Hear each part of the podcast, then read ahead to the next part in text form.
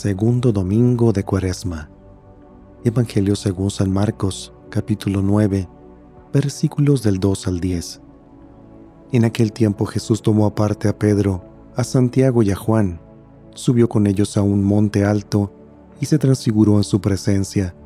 Sus vestiduras se pusieron esplendorosamente blancas, con una blancura que nadie puede lograr sobre la tierra.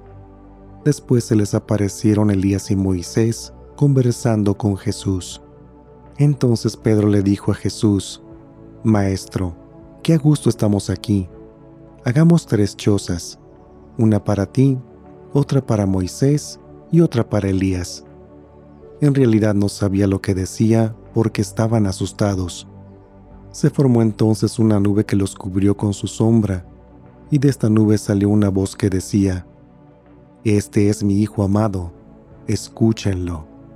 En ese momento, miraron alrededor y no vieron a nadie sino a Jesús, que estaba solo con ellos. Cuando bajaban de la montaña, Jesús les mandó que no contaran a nadie lo que habían visto, hasta que el Hijo del Hombre resucitara de entre los muertos. Ellos guardaron este secreto, pero discutían entre sí qué querría decir eso de resucitar de entre los muertos. Palabra del Señor.